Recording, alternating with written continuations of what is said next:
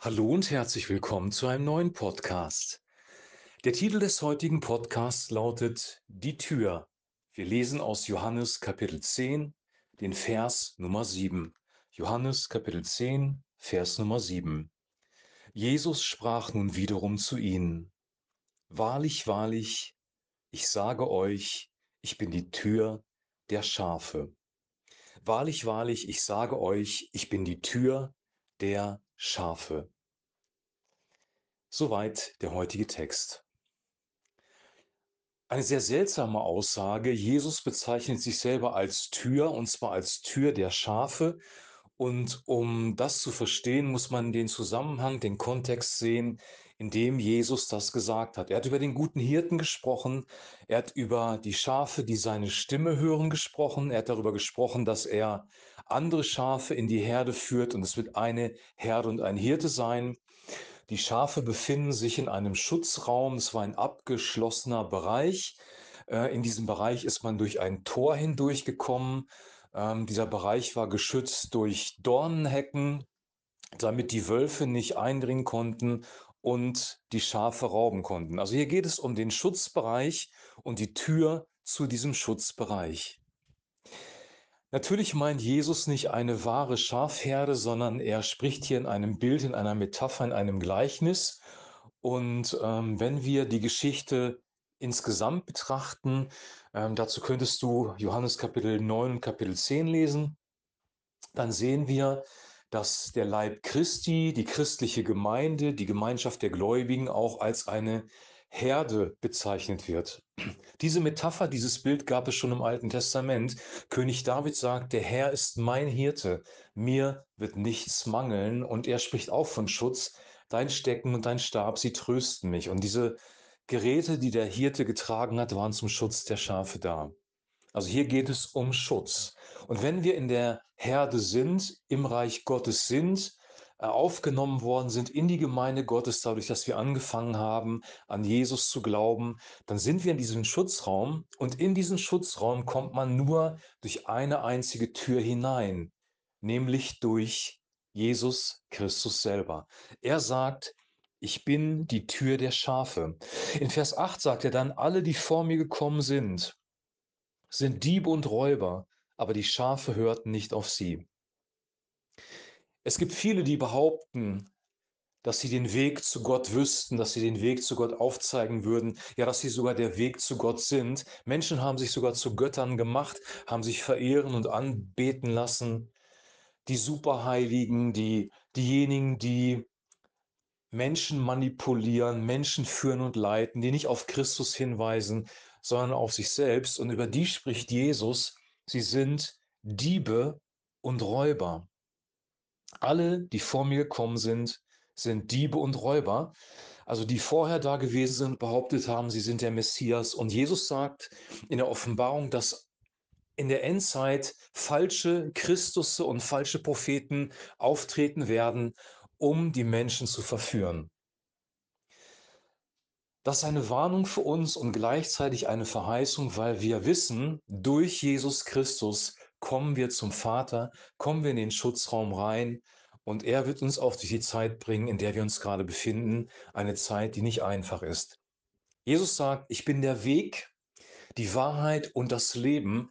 Niemand kommt zum Vater, denn durch mich. Jesus ist der einzige Weg zu Gott. Er ist der einzige Weg ins ewige Leben. Er ist der einzige Weg, um überhaupt mit dem guten, spirituellen, unsichtbaren Kontakt aufzunehmen. Er ist der einzige, der uns echtes Leben geben kann. Er hat einen Absolutheitsanspruch ähm, formuliert und dieser Absolutheitsanspruch ist nicht aus einem Größenwahn heraus entstanden, sondern weil es einfach die Realität ist. Gott hat die Welt so sehr geliebt, dass er Jesus Christus gegeben hat. In Johannes 3, Vers 16 lesen wir, so sehr hat Gott die Welt geliebt, dass er seinen eingeborenen Sohn gab, damit jeder, der an ihn glaubt, nicht verloren geht, sondern ewiges Leben hat. Warum ist das eigentlich so?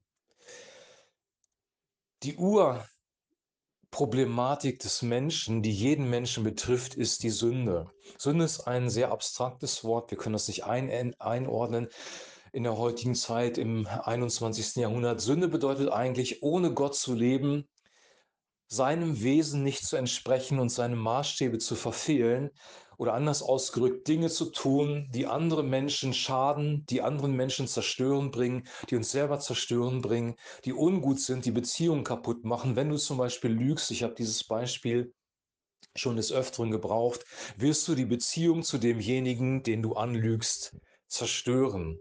Sünde ist immer zerstörerisch. Und wenn Gott ein gerechter Gott ist, und das ist meine Botschaft auch am Anfang des Jahres, ähm, dass Jesus wichtig ist, dann müsste er uns eigentlich richten, verurteilen, verdammen und bestrafen für das, was wir alle getan haben. Weil jeder von uns ist Sünder, jeder von uns bedarf der Gnade, jeder von uns kann sich nicht selber retten. Du kannst auch nicht dein Leben aufwiegen und sagen so: „Ich habe ja eigentlich nur Gutes getan und da sind ein paar Ausrutscher.“ Das kannst du nicht machen, weil wenn ein zum Beispiel ein Mörder vor Gericht gestellt wird und der Richter muss das Urteil sprechen, wird er auch nicht sagen: „Du hast dein ganzes Leben lang korrekt gelebt, immer im Einklang mit dem Gesetz und diese eine Tat, dieser eine Mord ist ein Ausrutscher. Ich werde dich dafür nicht bestrafen.“ Das wäre komplett unrealistisch. Das wird der Richter nicht tun.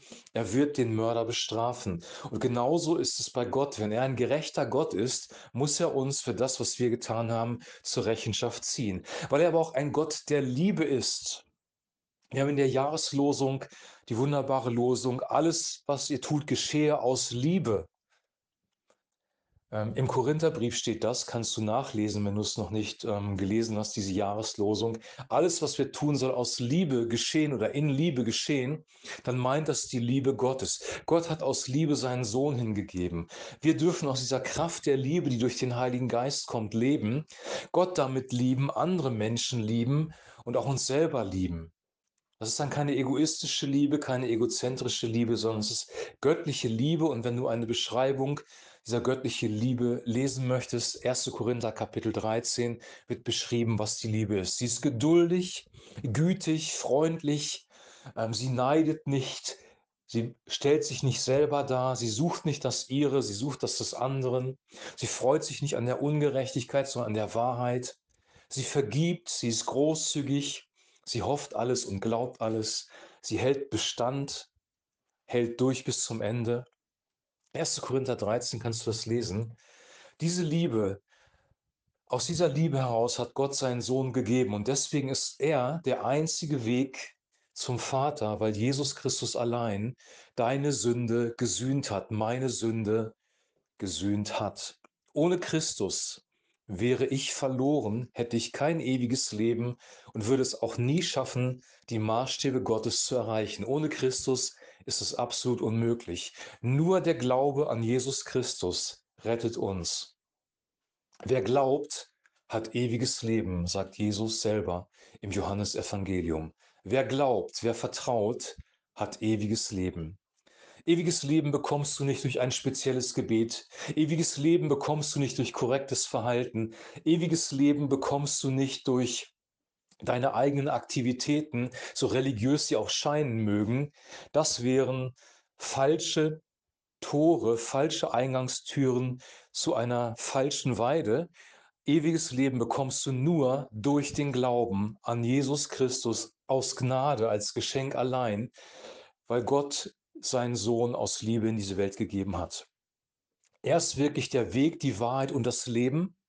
In ihm finden wir ewiges Leben und er ist auch die Tür, die Tür zum Vater und die Tür ja in diese Herde hinein, von der wir sprechen. Und dann gilt auch für dich, seine Schafe hören seine Stimme und sie folgen ihm nach. Christus wird dich bewahren, Christus wird dich beschützen. Wenn du durch Jesus Christus in das Reich Gottes eingegangen bist, weil er allein ist, wie gesagt, die Tür, dann hast du ewiges Leben.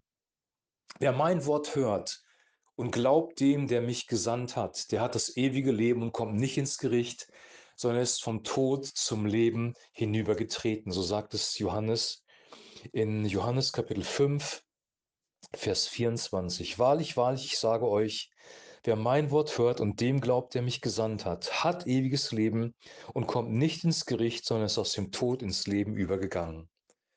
Das ist eine wunderbare Verheißung. Jesus ist die Tür und kombiniere das mit der Jahreslosung und äh, nimm das für dein Leben für dieses Jahr auf, weil wir sind nur errettet durch Christus allein. Und dann kannst du befreit leben, egal wie die Umstände sein werden, die kommen werden in diesem Jahr. Jesus ist der Friedefürst, er gibt dir Frieden, er gibt dir Orientierung, du wirst seine Stimme hören. Er ist die Quelle des Heiligen Geistes für dich, er ist die Liebe in Person. Niemand hat größere Liebe als die, dass er sein Leben gibt für seine Freunde. Aber heute ist er wirklich die Tür. Und das möchte ich dir nochmal ans Herz legen. Du kannst nur Christ werden durch Christus. Ich kann nur Christ werden durch Christus. Er allein ist unsere Rettung, unser Retter. Er allein bewahrt uns und er allein erhält uns und er allein gibt uns Frieden. Ich wünsche dir jetzt noch einen super gesegneten Tag. Wir hören uns äh, demnächst wieder mit einem neuen Podcast und bis dahin ein herzliches Shalom.